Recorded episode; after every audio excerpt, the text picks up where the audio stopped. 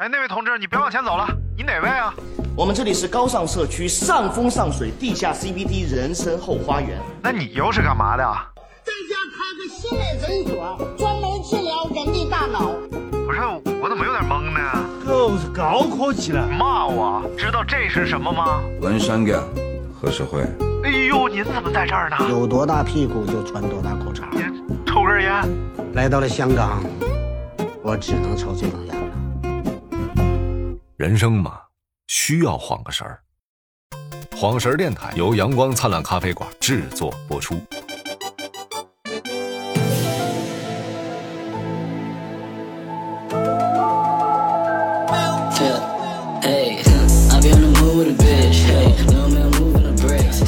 哎，这里是晃神儿电台，我是张宁马。哎，我们为什么这么久没有更新呢？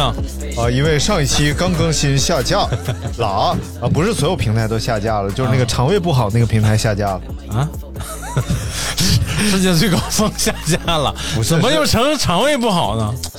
那什么 拉稀稀拉的那个拉不拉稀稀不稀，对不对？下架了啊！说大明聊脚气那一段涉嫌欺诈，滚！说他根本就没有治好，凭什么说治好了？别聊了，别聊一会儿，他妈又下架。录期节目挺不容易的啊！今天我们首先就是跟大家解释一下啊，大家可以到那这你什么玩意儿？可以跟大家解释一下，就是呃，可以上这个呃王姨要怀孕这个平台，或者是这个那个呼噜呃不是那个什么日啖荔枝。水果水果那个不。惜常做岭南人，那个对，不惜常做岭南人就人，是那那个杨贵妃最爱吃那玩意儿那个平台，哎呦，哎呦，唐唐太唐玄宗嘛，什么玩意儿？最爱吃嘛唐明皇？啊，那唐明皇对怎么成唐太宗了啊唐呢？唐明皇，刚刚建国就唐明皇，唐当刚建国就灭国了，李治，对啊，他最爱吃李嘛？治，李治嘛？那个我不能搞笑不能说了，搞笑，行，理智一点行不行？你能不能理智一点？咱俩现在这个历史知识不适合在电台里讲，好不好？我是一个历史方面专家。那今天我们就聊一聊这个 宋朝，金宋交兵。宋朝哪段儿？算了，变了，变了啊！今天咱们聊点什么呢？没想好，你就先别说了呗。我问你多少遍，问你聊什么，你就不说哎，咱们聊一聊这个史上有哪些神秘的人物呗。啊？就不是不是史上有哪些神秘的人物啊，就史上有这么一个神秘的人物，相信这帮八零后们，甚至九零初们，都是听说过这个人物的。哦，他那个叫啊，呃，皇帝炎帝，什么玩意儿？炎黄子孙吗？那那是八零后九零后吗？那是大家都应该听说过这帮人。呃，这什么蚩尤？不是什么尤什么玩意儿？哎，今天咱们就讲一讲这个山东飞人高登民 有毛病。高登民是谁呀、啊。啊？高登，你不知道，你没有看过这个 CCTV 九的中国 UFO 悬悬案调查吗？你这个，我先问你一下，啊你这能撑满一期是吧？呃，你确定吗？算了，那就不聊你多少，你多少是有点大病，我觉得你是。啊，咱就聊聊这个河北飞人黄延秋，好不好？那还不如聊聊那个跨越黄飞越黄河第一人美国飞人迈克尔乔丹什么玩意儿？啊？柯柯柯受良我就跟你说啊，啊这个你真是不能受凉，啊！尤其是最近空调你开太大，那个凉风从骨头缝里往里，这段又不能播。啊，这段都进风了，进风了王进风吗？啊！这段出现在上一期我们的没有上上期啊上上期吗？啊，我们这聊了这事儿啊，啊你肯定听听说过，但是你记不住这个人名了，啊大概一讲你就听说过了。是吗？啊这个故事发生在哪儿呢？在这个河北省的肥乡县，哎的旧店乡，哎，东北高村，哎呀，这么长的地名，旧店乡，东北高村就是你看就跟纽约差不多。省省河北省肥乡县旧店乡东北高村，一九七七年的七月二十七号。哎呦我，为什么要讲这个日期呢？啊因为这一天是我的生日。哎，网络上你点谁呢？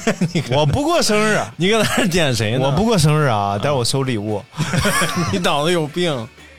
啊。大明是不过生日又不收礼物，我不过生日，但是我多廉洁呀！啊啊你你要喝你就再拿一罐去，真的，冰箱里有的是。我就说我廉洁，不收礼物。但是你喝我可乐，喝我啤酒，你不有一大瓶了吗？然后还扬言说要给我买一箱扬。言、你现在真是你扬过的盐都萎了，知道吗？阳痿炎，阳痿炎、那这个阳痿炎，阳痿炎是哎，这咱讲讲啊，这个哎，不对，等会儿，咱们聊过两期，你得过的那些病都没下架，为什么这期就下架了？因为这次你聊了你得过的病，你滚！我得过的病都是能播的病，你得那个病，那都是大病有。点大病，你是你看艾老师的病，对不对？聊他妈上下级都没事儿，你那个病半期就不行。屁股上长疖子。嗯 咱讲讲啊，有一个青年农民，就是刚才咱说这个县啊，啊，在家里搞发明，黄延秋，然后他马上要成婚了。而且这个媳妇儿也定了，亲也定了，这边啊钱都什么彩礼什么都给完了，哎呀马上就准备结婚了。啊！在家里睡着睡着觉，第二天早晨，父母嘎吱推门一进，就看这个黄延秋的床上是空无一人呐。父母这时候大惑不解呀、哎，这孩子怎么夜不归宿呢？一个眼瞅马上就要结婚的男人，我以为是那个一打开门一看大卸八块然后他爸说这是自杀。然后就床上是一个人都没有啊。然后大家说这咋办呢？四处寻找，历时十天，啊，杳无音信，就等于这人丢了。丢了吗？你想七七年，这个各种通信啊、交通都不是很发达，对那这个人真不好找，他不回家，你真就找不着他可。不会写信给派出所说帮着找人，然后信没到，那个人找回来了也。啊，你看这就是 大明小时候发生的故事。然后呢，东北高村的村民呢，就给这个呃这个他旁边的这个县里啊、乡里啊，哎，都把这个失踪启事啊都给递过去了。啊，过了几天，消息传回来了，说有一封加急电报到了东北高村的一位村委手里，上面标注的是七月二十八日，也就是他失踪的第二天啊，就这个电报上都有日期嘛明。白？你过完生日那天吗？呃呃，生日第二天。然后电报中写到说，这个新寨黄延秋在上海蒙自路遣送站望认领。他七月二十七号晚上在家睡觉，啊七月二十八号收到了电报，说在蒙自路望大家来认领。哎呦，而且这个电报寄错村了，所以为什么他们找了十天？因为本身他是这个东北高村的，但是电报寄到了旁边，打到了旁边这个新寨村。吓我一跳，我以为寄到了旁边那个西北第西南第一村，西南第一村东北高村嘛。我西南 哎，你的点太难懂了，怪不得这个短视频涨粉会比较。哎呀，我现在已经是弯钩界的最迅猛的一只力量。你小心点，这能播是吧？这可以播是吧？呃，这比那处方药还好播。但是让人特别不解的是啊，就这个东北高村想要去上海的话，啊他得先坐大巴，然后再坐火车，不是先坐驴车到大巴到大巴站，呃，差不多吧。当时，呃，东北高村距离上海一千一百四十公里，嗯最快的直达车需要二十二个小时到达，而且必须先步行四十五公里才能到达火车站。对，就说嘛，就不用说那时候，就现在，你从北京到上海最快，嗯，也就三个两个 多三个小时。你不算从家里走，你住在机场旁边，对吧？我就是一般我都是这个 这个元宇宙的方式先到。那你那你这期不用聊了，你元宇宙了，你还聊什么？你现在你从这这儿出发，你到上海，你怎么着加上你提前准备也得提前准备俩小时嘛，嗯，对？吧？再加上飞俩小时，飞仨小时，俩小时。然后咱讲讲这个故事到底怎么回事啊？哎，呃，这个故事是当年我小的时候就在《走进科学》里边看过了，啊你看过吗？我没看过。就这个人来回到处就丢。啊，穿越。啊，然后最牛逼的是这个故事里边，其他这个类型的故事，一般都是当事人掌握最多线索。嗯。他告诉你、我怎么了，我怎么飞走了，我怎么第第几类接触了，怎么着？但是这个故事里，当事人的线索最少，啊，就当事人啥也不知道，全是各种线索拼起来，别睡着了别人告诉他啊你是咋回事？你是咋回事？他哦，因为他是个农民呐、而且是个年轻的，从来没离开过东北高村的一个农民，啊！所以他的所有线索都是别人告诉他的。哎呦他这儿只有我看着啥了啊，就没了。看着啥了？就别人说问他你怎么回事，他说我不知道。啊那你看着啥？他告诉他我看着啥了。啊然后别人再给他组合。当时是这样的：一九七七年的七月二十七号晚上，天气非常闷热啊因为夏天嘛，夏天你想想，就是这个季节生孩子都比较热，你知道吗？什么玩意儿？晚上十点钟左右呢，哎，他就是在还没来得及装门的这个新房里边就睡着了啊因为是要结婚盖的房嘛。盖的新房过了一会儿啊，他就感觉没过多一会儿，他就被喧闹着啊这个声音给吵醒了。啊睁开眼睛一看，看楼了。啊！他当时还是挺震惊的。你想，那村里全是大瓦房啊什么的，他一睁眼 看楼了，看霓虹灯了，啊发现自己躺在一个街头，然后他认为自己在南京，为什么呢？因为他对面有个酒店，上面写着南京什么什么酒店，啊啊！他觉得自己在南京，然后过来两个交通警，哎他描述两个长相比较英俊的啊，个儿还挺高的，两个穿白色制服的交警。啊，因为七对那时候几年的时候都是那时候白色制服警警警察都穿白色，好像然后跟他说：“你你是不是黄延秋？”啊他说：“我是。”他说：“你现在得去这个收容站，啊因为那时候好多这个外来务工人员会跑到像呃呃不是上海呀、以及周边城市去打工。嗯嗯嗯，然后由于可能找不到工作，也就没有钱不是。那为什么警察会第一时间就知道他是黄延秋呢？这就是奇怪的地方。啊然后就这，你听我讲，这两个人啊，在他的屡次飞行当中经常出出现，对。然后，所以后来认为这是一个，比如第三类接触之类的。啊，然后这俩人呢，还给了这张票，哎，并且把他送到了站台。这是渣打银行四十万汇票，你不要乱讲话，你不要扎打，好不好？什么玩意儿？啊，然后呢，嗯就跟他说，你坐拿这张票哎，坐火车到上海。他现在可可能就是在南京，啊但是这两个人没告诉他这是在南，这是他自己的判断。啊，然后你到上海之后呢，呃，去这个上海的收容站，哎，到时候他们会帮你联系家人，你就可以回家了。他就懵懵的，嗯自己坐车到了火车站，嗯，但这两个人没坐车。可是他从公交车上下来之后，又又遇到这俩人了。啊，这俩人又把他送上了火车，然后他就说自己坐火车 到站下车，这俩人就在站上等着他，又把他送到了收容站。我他为什么不说来吧，咱一块儿走吧？你俩也别别费事了，好不好？没有他，其实他就是特别典型的那个时候的，就是中国农民。啊，他也不知道为啥，嗯。也不知道你们要干嘛对，然后也不敢问你这是咋回事儿嗯。甚至这个时候他已经不思考了，啊，他慌了、了糊涂了，嗯，反正就是你们让我干嘛我就干，而且你是警察，对，你呃，然后把他送到遣送站了，嗯，然后他在这个呃遣送站待了个有十多天，哎，家人。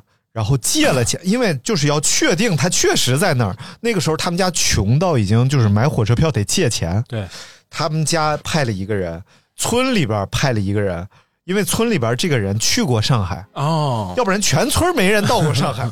然后俩人买了两张火车票，嗯，到上海去，然后给他领回来了。你看，然后这个大家就觉得，哎，你肯定有这个意向那个意向啊，但是呃没有发生其他的意向，他就什么叫意什么意向？就肯定你你你就是有有问题了，啊就是你是身体啊是不是出问题，精神是不是有问题啊哦脑？子出问题，或者是你怎么着？哎，哎，啥事儿都没有发生，他回家还是该干活干活，那本来就不精，然后就嗯，什么玩意儿？啊，然后当时呢，一直呃他在村里边待着，也就没有再发生什么事儿，啊继续筹备婚礼呗。然后大家也就也问不出来啥，啊。就觉得这事儿挺怪的，那就过去就过去了，也没有人深究。一直到九月八号，哎，过去一个多月啊，晚上村委会在黄延秋的家里边的南院儿嗯。召开大搞生产群众会儿。啊，七七年是吧？啊，对，啊啊，然后几个村干部呢，嗯那就都在场了。嗯，大会开到一半的时候，队长让黄延秋这些青年说：“你们早点回家睡吧，明天一早到地里送粪。”啊，这些事儿都是呃他们村里边的村干部嗯说，呃当时就是这样的啊，哦我们就叫他们先回家睡觉。呃，然后就说要以实际行动响应大会号召嘛。哎，现在早点睡觉，早点起床，早晨来送粪。早睡早起身体好。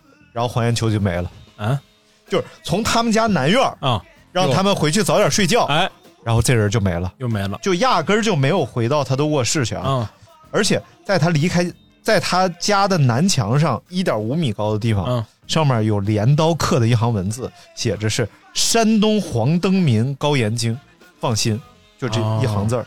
山东黄登民黄登民高延金，放心，八个字儿。啊啊然后呢，啊，这个有照片啊如果你看那个《走进科学》里边有，现在还能搜这一期吗？啊能，啊你就搜那个“走进科学”飞人，你就能搜。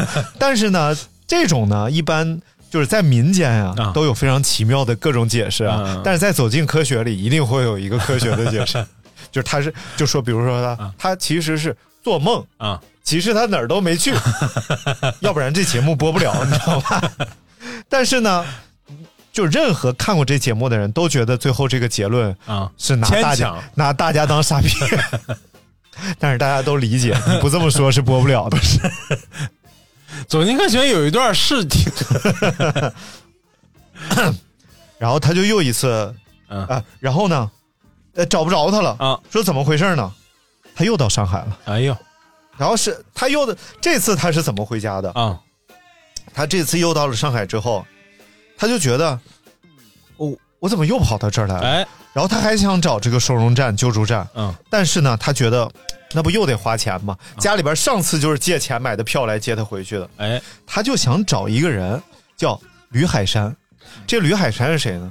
就上次不是说他们村派来个人吗？这人来过上海。啊，为什么来过上海呢？因为这个人他们家有一个亲戚 在上海。在上海当兵，哦，而且还有个军阶，就是哎呦哎还还当明白了比较大官儿嗯，然后他就想去找这个村村民的亲戚，明白。问问能不能让委托他给自己送回，哪怕是买一张火车票啊。也比买三张来回好几张强，对吧？那就来到了南京路，找到了南京路上好八连。然后啊，他就说想找这个人啊，但是他根本就不知道上哪儿找这个人。啊，这俩警察来了，说这个还得是你俩呀。这个说小黄你怎么又来了？啊 他说我就不知道，啊然后我就想去找谁谁谁，嗯。他在这儿当兵，他的名字叫什么？这俩警察说行吧，那我们领你去吧，啊，又给他领到一个公交站，哎呀让他坐这公交车，然后就说你就别让我费这劲了呗，你就带我去得了呗。然后呢，就到了这个派出所啊。啊不是什么派出所，到到了这个军营啊。然后这俩人就带着他进去了。啊也没人盘问，也没人盘查，反正这俩人带他进去了。然后到楼下呢，这俩人跟他说：“你上去就行了。”啊上去就说找这个吕海山，哎然后我们就走了。嗯然后这俩人就走了。然后奇妙的事儿出现了啊他上去，人家有什么什么那个什么勤务兵啊什么的啊那种战士啊啊，就问他你哪儿的啊？怎么就进来了？啊然后他说我找谁谁谁。啊战士说不是你怎么进来的？然后才知道啊啊，人家这个部队啊，从门口开始就有岗，一岗一岗的，他就进来了。啊，然后他也说不出来他咋进来的，那时候也没监控，嗯。也看不着他咋进，反正他就直接到我进来的。到首长啊，对，他就说，然后也没有人看着他进来，啊。然后说那就先问问吧，然后就问这个吕海山，吕海山一出来一看，你怎么又来了？你谁呀、他说我是谁谁谁哪个村儿的，然后你们家哪个亲戚，然后这人就赶紧打电话回去核实啊，啊一核实就是这么回事儿。啊他怎么又上上海去了？然后这个吕海山怕什么呢？嗯。怕他是那种外来务工的，哦。外来务工的跑到上海来，没事儿干，让自己给找工作，想在部队当兵啊什么的，蹭就是混关系。就问，然后说我不想找工作，我就想回家。朱丽海人想想，那就还给他买一张火车票，嗯。派战士给他送到火车站，嗯。而且看着他上了火车，哎，就怕他再回来，你知道吗？怕他拿着火 火车票或者拿着钱什么的再、嗯。再回来，然后送送，然后晚上呃又给他送回去了，啊，然后这回回去可麻烦了，你看，媳妇儿也跟他离婚了，哎呦，就是就是这个呃说刚结婚老婆着家，你什么玩意儿啊？你这是。呃啊对，呃村里就传呢，嗯。说他是鬼上身了。哦，要鬼打墙了，要不就是，然后他媳妇儿觉得精神就刚刚结婚的新媳妇儿，嗯。觉得精神上受不了这个压力，哦，就跟他诉讼离婚了。哎呦，啊。然后这就是他的第二段故事。然后第二段故事呢，就是你看，按照部队呃当时说的说法啊，嗯。就这俩人压他进去，整个这个过程是没有人能看见他的。啊，但是这个事儿呢，他自己也说不清，这个事儿又是对方这个部队的这个吕海山哎，把线索给补齐的。你看看，所以他属于这种稀里糊涂，此类事件当中 知道线索最少的当事人，特别惨。然后最神奇的第三次出现了，嗯。第三次很近，上次不九月八号吗？啊他过去晃了两天就回来了，嗯，回家待了没几天，九月二十号。又走了，夜幕降临，晚饭以后，这个黄延秋去大队记工分儿回来了，已经是晚上十点多了。嗯，啊，不到队里边把工分一记，当时大家已经不太敢跟他说话了，觉得他精神上已经出现了严重怕的问题，牛鬼蛇神给带走，而且就是太奇怪了，他移动速度实在太快了，照比当时国内的移动速度，应该是没有人能比那。联通能不能比？那可能是就是因为联通了，所以就一。哎，然后呢，哎，呃，他刚刚进院里边，呃，啊。大队院里边准备去记工分，突然就觉得头晕目眩，啊。过了一会儿就失去知觉了。等醒来之后，他就躺在一家旅馆的床上，哦，旁边坐着两个年年轻人，耶，哎哎，有有来了，哎，又是你俩，又来了。然后这两个人啊，啊就是他墙上写的那两个人，啊！一个是高登民，一个是什么黄呃你，大喘气干什么呢？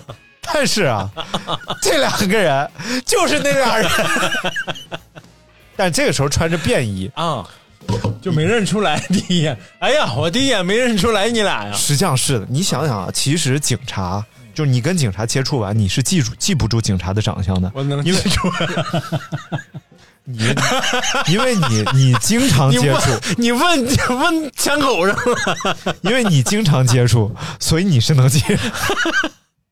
像我们好人的话，就接触警察比较少，啊一看人穿制服，你就就记住吓得不敢制看服了，就吓得不敢看你。就被人制服了。我们是看人制服，啊大明是被人制服，对不对？然后不是，我是制服诱惑，不是。然后嗯这个两个人告诉黄延秋啊，嗯说现在咱们是在距离肥乡一千多公里以外的兰州，啊，又去兰州了，哎，就吃惯了，吃够了这个本帮菜，再去吃点杭州料理。然后就跟他说呢，之前你遇到的什么交警啊、警察呀，啊都是我们俩。你这用解释吗？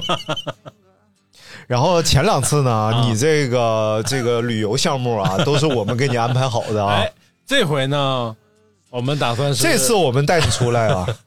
这次咱们就是因为有上次两次经验了，咱们配合的比较不错。嗯这次我们安排的是一个九天九夜九大城市游，真的。然后就直接跟他说的，初步啊确定是九天九个城市。啊。然后几个人吃了晚饭，而且当时就问啊，这后来跟他核实的时候，这帮人就问他，你在这九天都见过哪些城市啊当中的什么？哎呦他就一个一个给人讲，我在哪哪哪看见什么什么，啊哪哪哪看见什么什么。啊当时因为当时审呃，就是问他的这个警察呀，嗯，其实也没有去过这些城市，但是根据他的描述啊，说了也不明白，就感觉就好像是有说 这么个挺对的。然后当天晚上他在兰州吃完晚饭之后，两个陌生人就是背着他，为什么这回背上了？还特别奇怪。你看背着他嗯，向北京方向腾空而起，怎么辨别出来北京方向因为落下来就是北京了，啊？哦哦落下来就是北京。嗯 哦，就这这就是当时这个黄延秋的描述。他说这俩人就背着他呀，咵咵咵北京应该认识啊。啊，不是不是落下是北京，是他一路啊、嗯最后一站嗯到达北京，所以他就认为是北京方向。哦，然后他一路都去了哪儿呢？甘肃、宁夏、陕西、山西、河北、这都是北京这都是省啊。啊，对，就是一这几个省里边的九个城市，哦哦，具体哪几个城市他没说。哎，然后反正就是每个城市待一天，啊。然后这几个人就带着他，还问他，而且这条路上最奇怪的是什么？啊。就是不管这两个城市，比如说咱们现在从这个兰州到银川，咱呃，脚比说这两个城市当中有五百公里啊，啊。哎，他背起来是一个小时就到了。然后再比如说从银川到这个太原，哎。比如七百公里，嗯。也是一个小时。啊，然后从太原，比如说到保定，啊，咱就比如说三百公里，还是一个小，就是每天不管间隔多远，就飞一个小时。就时，一个小时。哎，所以这个就让人觉得，就是这两个人其实不是在用这个距离和速度作为移动的标准，而是用它可能时间，对 它是一个时空的转移，就好像是巧取空间，明白？它是啪折叠，然后噗穿过去，但是这个过程，比如能量汇聚，然后噗这一下就够一个小时。就一个小时，哎。不管多远，就你去美国可能也一个小时，嗯。但是这个时间压缩不了，但是距离是对他们是没有限制的，对。啊然后呢，在北京还经历了一件这么个事儿。嗯当时这两个人说要带他去一个戏院啊去看一场戏，结果去了之后发现这个戏院呢，呃是在装修当中，啊然后所以当时就没法演出。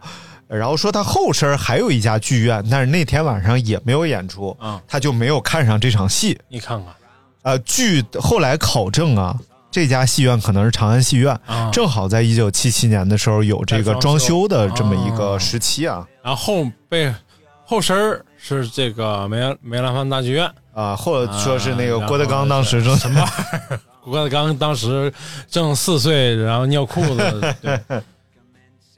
然后而且两个人特别奇怪的就是，他发现这两个人，嗯，不管去哪儿也住店，啊。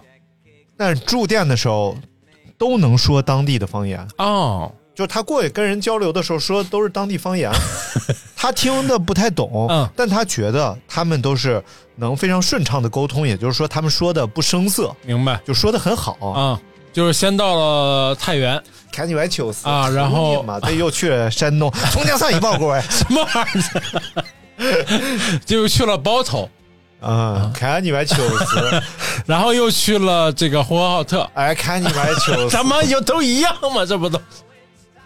本来也差球不多嘛。然后呢，并且啊，嗯，两个人都能从包里掏出各种各样的介绍信，哦，因为那时候住店要介绍信，他每天都能从包里掏出来各种各样的介绍信。要是我，我就问问，我说大仙有这种本事，还用什么介绍信？但是有一点就比较奇怪的是，啊。他们一定穿制服，哦，就不管到哪儿，他每天晚上都会回到房间，哎。把这自己的衣服叠好，嗯，然后拿出去，就有一个人把这两件呃，不管是军装啊、啊。警服啊什么拿出去，过一会儿拿两件不一样的回来，有背带裤吗？哎，这是我最近的流量密码。啊，再拿两件再回来，啊然后是不一样的，但是也是制服，啊，也就是他们永远都穿制服，但每天必须穿不一样的制服。哎呦但是拿到哪儿去了，交给谁了，谁又给他们弄了两件不一样的来，明白不知道。终于有一天拿了一套十八相送，十八相送，撒钱撒的 一一水黑。然后之后呢，他们从北京又飞到了天津，啊，然后啊，照例还是一个小时这不划算了，这就不划算了。啊。对，对啊，你坐慢车也就一个小时。开车也就一个小时，对吧？然后三个人还，他说三个人还在检票员眼皮子底下去看了场电影，啊，就三个人就走进去了。然后他就想，我咱们得买票啊，对啊但检票员就在那儿站着，三个人大摇大摆就走进去了。因为一人端了碗馄饨嘛，哎，走快点啊，哎，别烫着，烫着。然后查票的一看，哎，这是后台演员饿了，让小伙计买的夜宵，嗯，然后进去把馄饨一喝，然后看戏。把崩大碗看戏了。然后之后呢，又说下一站又到了哈尔滨，嗯，说在哈尔滨逛了一家商场，傍晚又到了长春，次日又到了沈阳。哎呦，这三个地儿方言好啊。你妈了个操！这沈阳多少有点差别，另外俩地儿真是九月二十五号啊，到达福州，九月二十五号晚上到达南京，就又去了南京，哦你还去南京。就爱吃南京的什么玩意儿？九月二十七号中秋节到达西安，哎呦但这个全是一小时。啊，然后九月二十七号晚上再次回到兰州，等他入睡的时候，他被飞人送回了家里的枣庄树下。然后当时是一九七七年九月二十八日的晚上，哎呦就是他就在那儿又睡着了，一醒来回家了。啊，然后第三次失踪时间之长，嗯，到达地方之广，啊，然后让他对这这一次的印象非常深，而且这一次这两个人没有隐瞒，嗯。不用给他送的这个公交车上那个公交车，而是直接就带他飞啊，而且飞离地面呢，也就他形容就一丈多高，三米多，哦，就一点儿也不高。根据看到的物体估计啊，实际上也就三米多。然后，呃，这个许许多这个建筑物也就啊，它会永远比脚下高出丈许。啊啊，也就是你想，如果脚下是地，哎，它也是三米多；对脚下是楼也是三米多。哦反正永远我离下边就是。嗖嗖嗖嗖，哎，对，啊它就好像在地球外边包了一个三米的罩，我永远在这个罩上飞。哎多少你都有点抠门儿啊，这是 包个三米的时候，啊，然后呢，几次的相关证据啊，当然这个这个事儿众说纷纭。有人说这个事儿是什么时候开始的呢？哎是中国 UFO 爱好者协会成立以后啊，才开始发掘这个事儿。明白但是呢，这个事儿当中的各种证据链儿啊，啊？是呃各种什么照片儿、呃文件，嗯呃特别齐。嗯这就是这个事儿奇妙的地方，就是它各种信息特别齐全，但确实是由中国 UFO 爱好者协会发掘的这件事儿。哦，因为这个事儿的起因呢，嗯就是在七七年的时候，河北肥乡一带有很多目击 UFO 的这个事例，哦就说我们看到了看到了不明飞行物啊的一些记录，所以他们去当地来调查这个事儿的时候，哎发现了这件飞来飞去的这个事儿。你看看而当时这也是这个黄延秋最后一次飞行。哦，当时这个黄延秋已经成为一个普通农民了，嗯然后并且娶妻生子。你再问他这个事儿的时候呢，他还能跟你讲，嗯就是你什么时候问他还能跟你讲一遍这个事儿。然后因为他知道的事儿特少，所以他老能记得。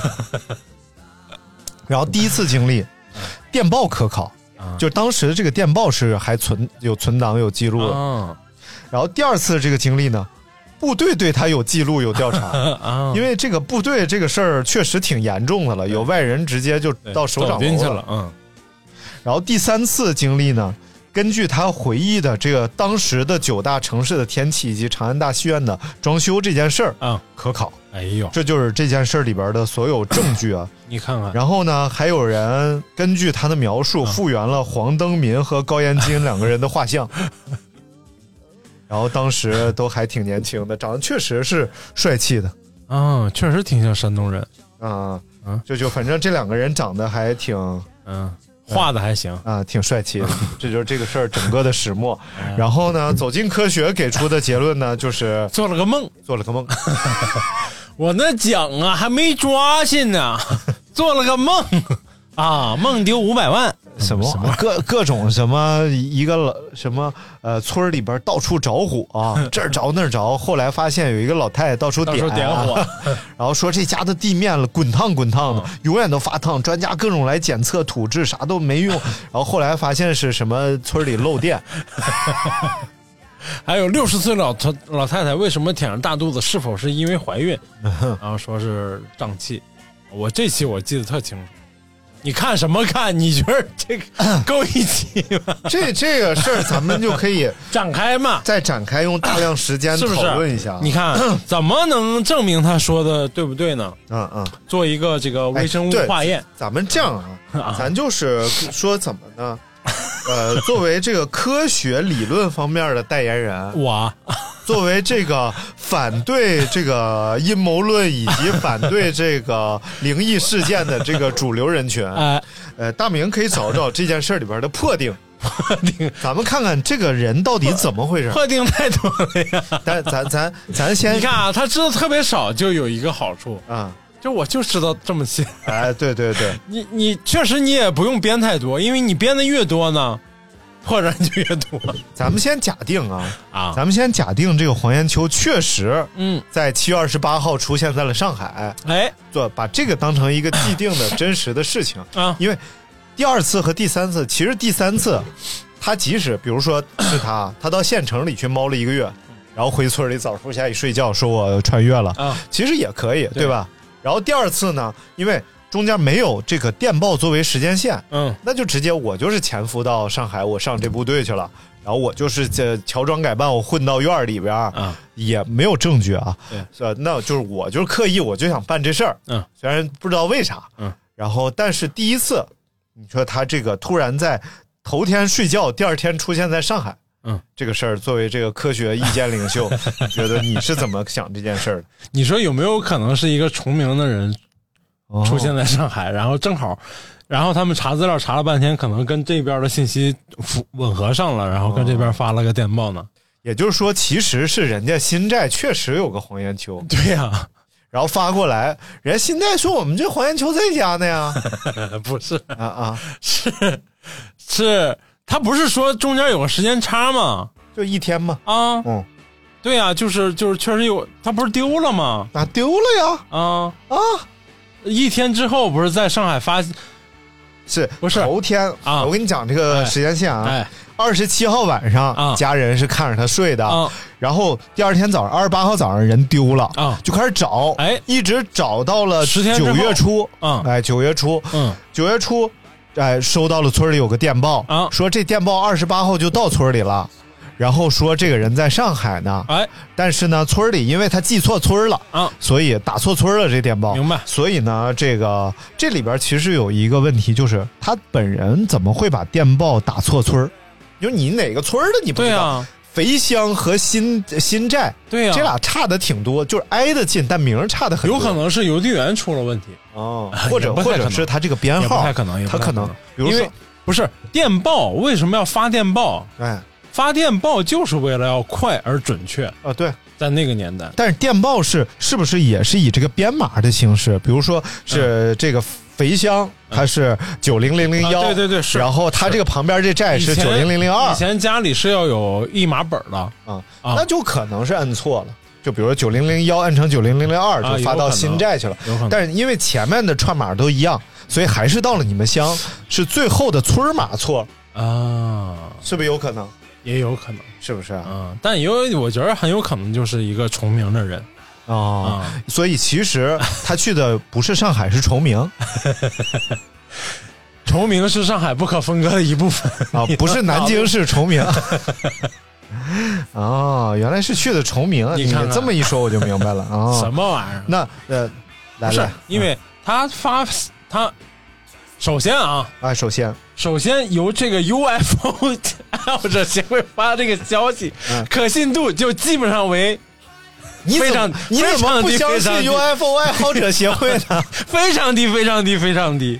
以前有各种读物，什么飞碟探索，我听过 UFO 探索。我听过你，看看，如果这些人不写这些东西，嗯，那上面登什么我你你不能曲解了 UFO 啊？UFO 是不明飞行物，是。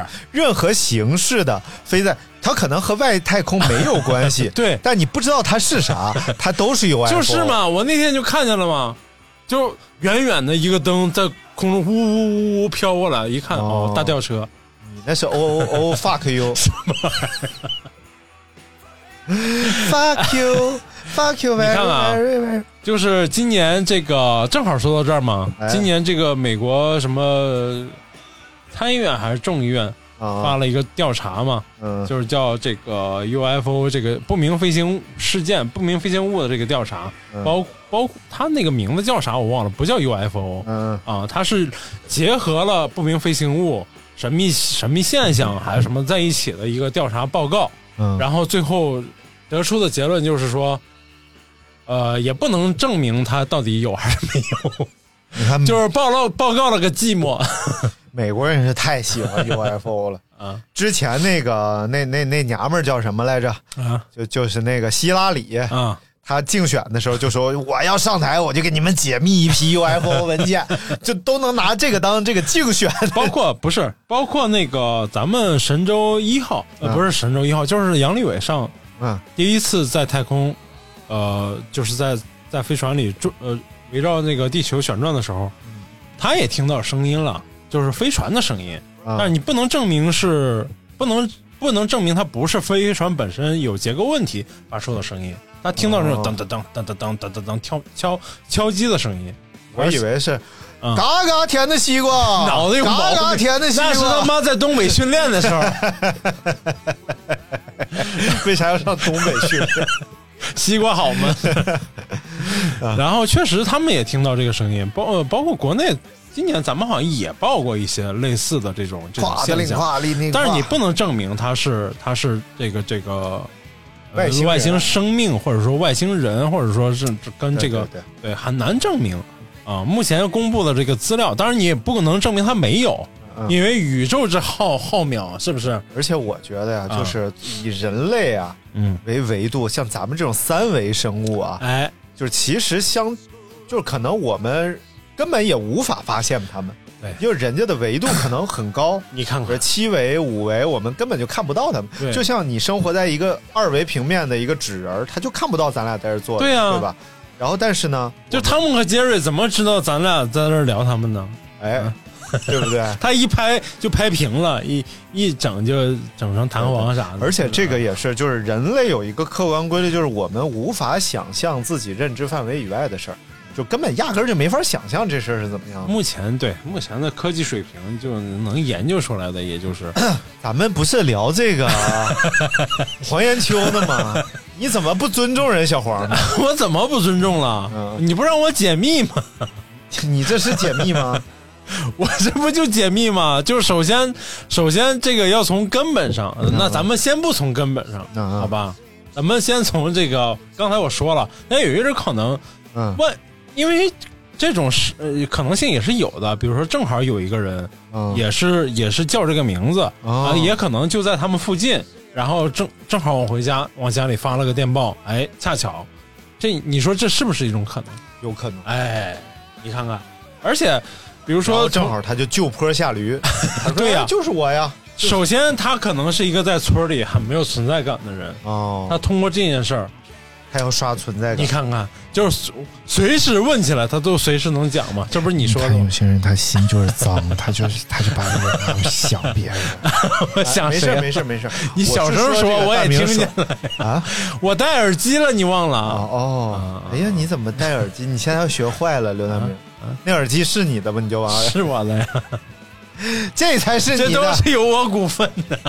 哎，你还记这事儿？哎咱们来看看网友的分析啊我。以为王严谨的分析呢，有一个网友叫小龙吟，他肯定知道啊，因为他也有头这种上有鸡鸡啊，什么玩意儿？哎，你还有我你给我说擦边儿，你是不是擦边博主？你跟我说。咱们不是常年擦边儿吗？然后看小龙人说说，我看一帮人围绕着黄如何去的上海来验证，其实毫无意义，哎因为黄确实到过上海，因为村里去把他接回来的嘛，啊，对吧？所以如果说这个这个证据链是真的的话，那他确实到过上海，你就根本不用纠结他是怎么到的，多长时间到的。他到过上海之后，那关键人物就是黄延秋，而不是这封电报，因为电报是文字，文字就有可能出错。哎然后关键的证据啊，其实不是，如果啊，你说，你先说完。关键的证据啊，不是黄延秋，不是电报，而是吕海生，嗯就是这个姓吕的这个军军属啊。啊，那吕海生是不是见过那两个军人或者警察？哎，如果他见过的话，这种情况就有很多种可以解释。嗯那警察啊，吕海生是军属，住在部队大院。如果是正规的警察，那前送黄延秋来访，部队不可能不记录。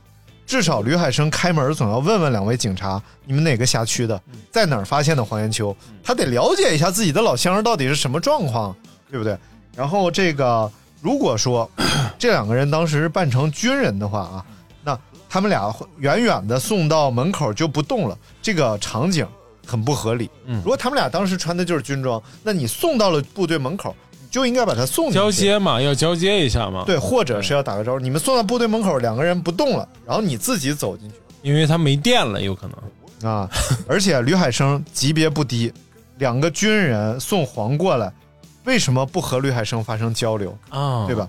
然后报告首长，有老乡来接你，这个事儿就很正常了，对不对？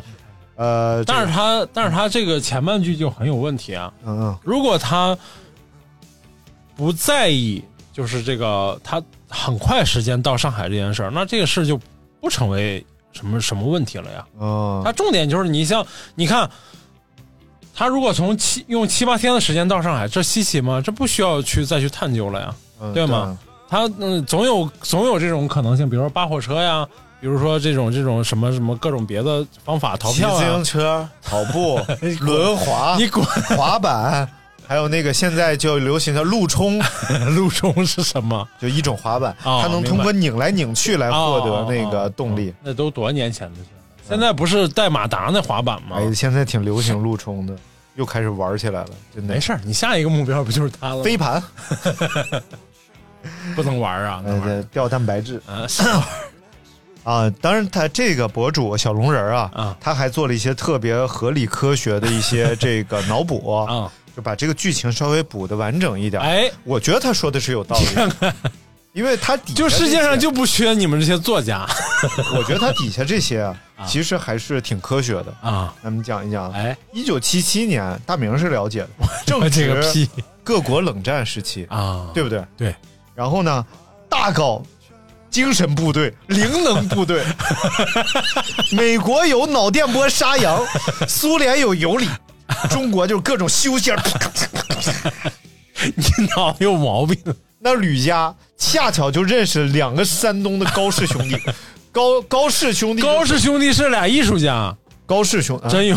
艺术家是山东的高氏兄弟，哦，行为艺术家呃，然后两两两两个高氏兄弟就跟他说了啊！我能飞，牛批不牛批？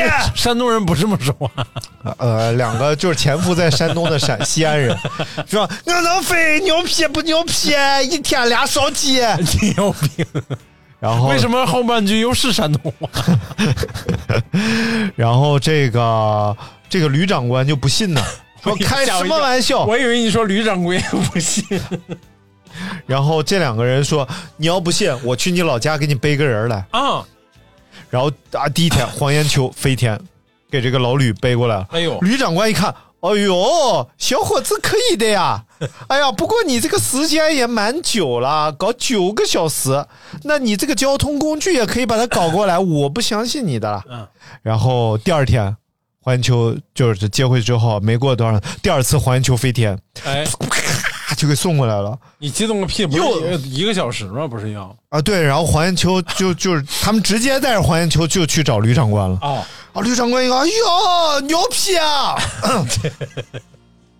然后就说，哎呀，你又给我带来了啊！这次快，你不能换个人带吗？能不能带个好看点的过来？然后不错不错不错，这这一次搞得非常好，给送回去吧。但后来又一想，你们是不是搞到这个从河北到上海的一个专线了？我不相信了，你必须给我来一个全国范围内的闪送，我才相信。于是就啪啪啪啪啪啪啪，我就想到了这个，嗯，猴就是猴啊，你都会瞬间移动和隐身了，你不能干点别的吗？而第三次带黄延球飞，纯粹就是泄愤。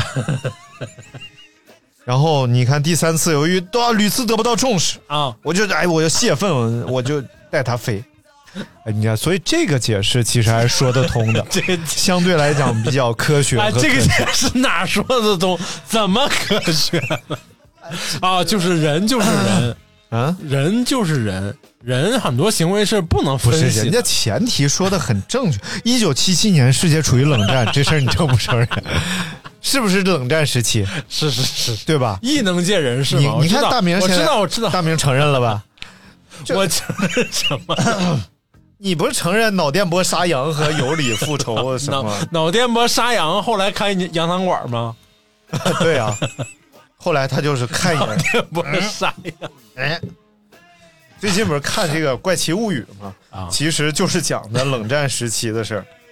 给大家简单讲讲，我觉得《怪奇物语 你》这个就讲完了。哎，这两个有非常紧密的连接。啊，因为冷战怪奇物语》它文化背景就是美国和苏联的冷战时期，啊，为所以他选演员其实选的非常精到，就是他所有的这些小演员，包括大人，长得都特别的老式美国人的那样，啊就不像现在的美国人千奇百怪啥样都有，他长得就特别欧范儿的那种美国人，就就是那那种样子明白子。你你然后鲁萨克逊然后他这个主角叫 Eleven，啊就是一个小女孩儿。这个 Eleven 为什么名字是个数嘛？就是他其实只有编号我知道啊，啊。因为有那个他爸他妈把他放在船上，哦后来被那个锅炉工收养了，然啊后就发现他会那叫 Danny Budman T D Eleven Nineteen Hundred，不是哎呀 Eleven。哎呀，是个数字 然后这个 Eleven 就是有、啊呃灵异的这这么个女孩儿，就是说美国当时在全国找各种小孩儿来培养他们的超能力，我知道，给他们编号。你又知道了，这又是谁？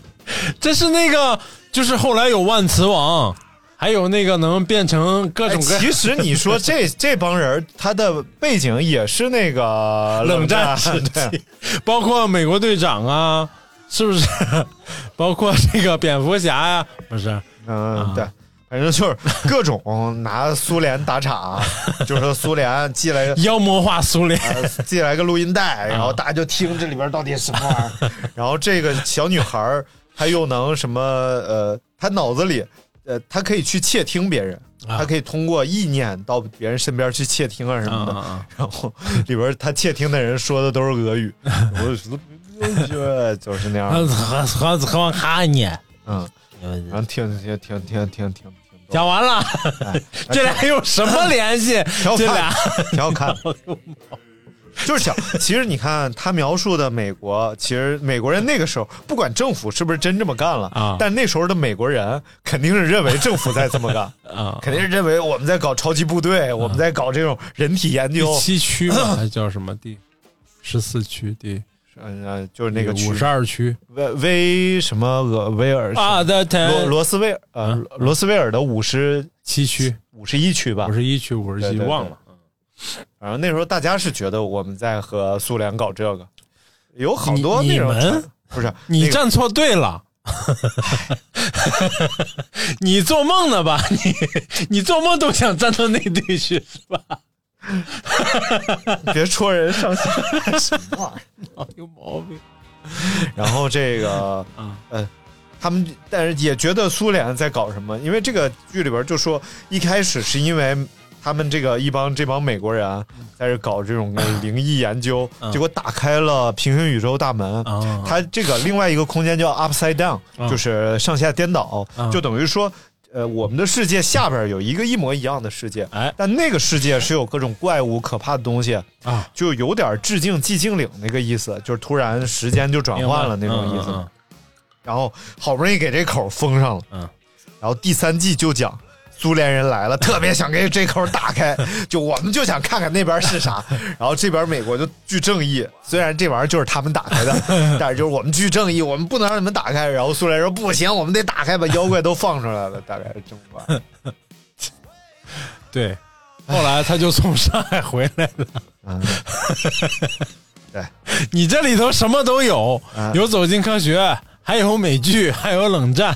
还有那啥的呀，还有这个阿波罗登月呀、啊啊啊啊！阿波罗登月不也是冷战产物吗？对不对？哎然后这事儿也充满了灵异与蹊跷啊。嗯，第一是为什么就再也不能人再也上不了月亮了？啊，就是他上，然后美国政府不这么是不是啊？你说，你先说啊，美国政府是这么说的啊，说有两点，不是哪个 Na NASA 是这么说，第一个是没有资金，嗯，这个是巨烧钱的一件事儿，对然后第二个是没有技术，啊就是说当时这个技术我们没有了，啊啊，然后也不解释，但是一个技术怎么会没有了？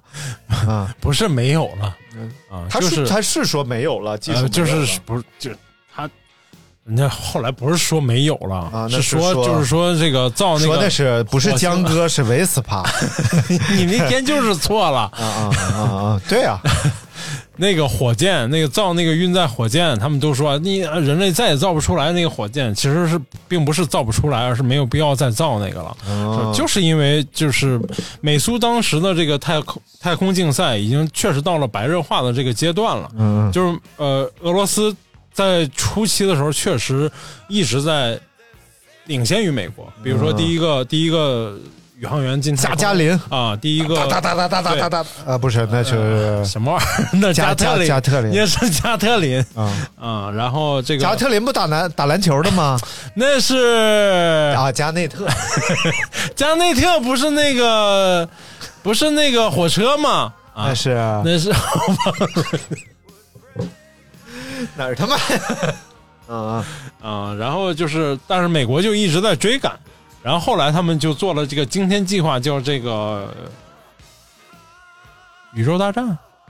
宇宙大战、星球大战星球大战计划、星球大战计划，然后就因此而拖垮了。就是俄罗斯发现了他们这个计划之后，就觉得他们要再再次赶超嘛，就投入大量的资金和人力物力，结果就垮了。哎、就是没有追赶上，实际上是一所场大忽以你说，这个啊上月球有没有可能就是假的？没有可没有任何可能啊！这个所有科学家都相，所有科学界的人士都相信他是上那了月球我不相信科学界人士，我压根儿我不相信。你不相信是正常的呀，啊？你不相信是正常的呀。是对，就确就是实是只是说他当时有很多这个宣传手段，啊比如说什么，就是被很容易被证伪的，比如说第一个人登上月球的那一瞬间是另一个机位拍到的啊，啊哦，你为什么说是那那哎，那你说为什么呢？对为什么呢？他有政治宣传嘛？不是说了吗？哦，他要至少要留影像嘛。对对，对那只是说政治宣传的手段。所以其实是那个摄像先去的，后来那个化妆师没去，第二个，第二个那个化妆师没去然后新娘就生气了，说不结了这婚。嗯嗯，对对。摄像先去，司仪没去啊，那那你说这旗子是怎么飘起来的呢？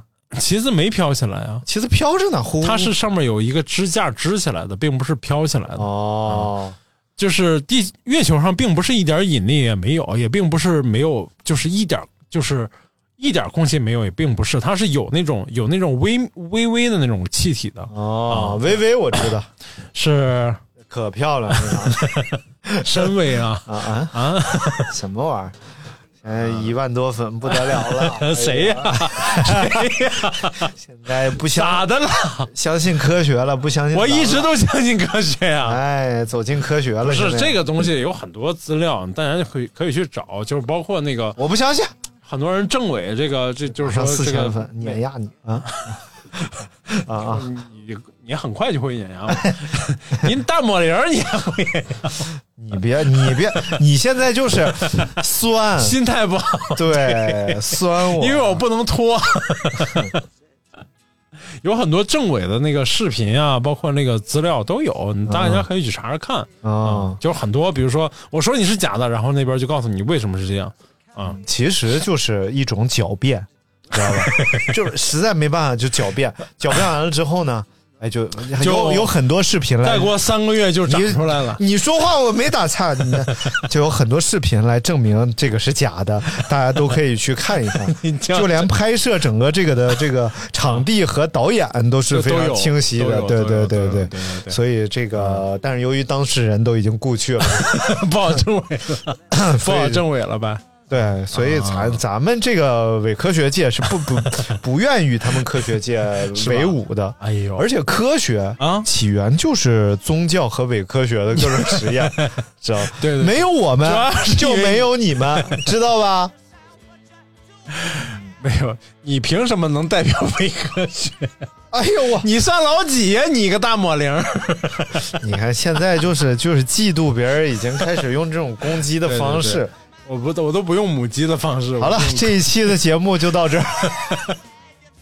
你多少是有点毛病。嗯，下次我们就详细聊一聊为什么阿波罗登月是一个假假的呃假假事儿啊。所有科学家都说是真的，你非说是假你能代表所有科学家我吗？没代表，这是有资料的。哪个资料？对，中外所有科学家签名了吗？大家都把名一个一个有啊那什么人可以被称之为科学家？是以一个什么样的标准把他当成一个科学家呢？你这个不用科学家来解释，是，我就能给你解释。现在现在就有一个，现在就有一个啊，就是这个考题，哎，就说这个你认为阿波罗登你可别月是跑题了是是假的吗？啊你说我不认为，我觉得是真的。好，你科学家，来下一个，你认为阿波罗登月计划是假的吗？我觉得是真的。好，你科学家啊来，你认为，所以就挨个就脸呗，所以最后就形成一个局面，就所有认为这事儿是真的的都都是是科科学家那反正就是所有科学家都认为这事儿是真的啊后来在大明星里，所有说这事儿是假的呢，哎他就不是个科学家，所以所有科学家都认为他是个真的。所以你正所谓是哎知之为知之，不知为不知。所以你是是说知也，你不为人之为己知。天不言自高，地不言自厚，人不言自能，水不言自流。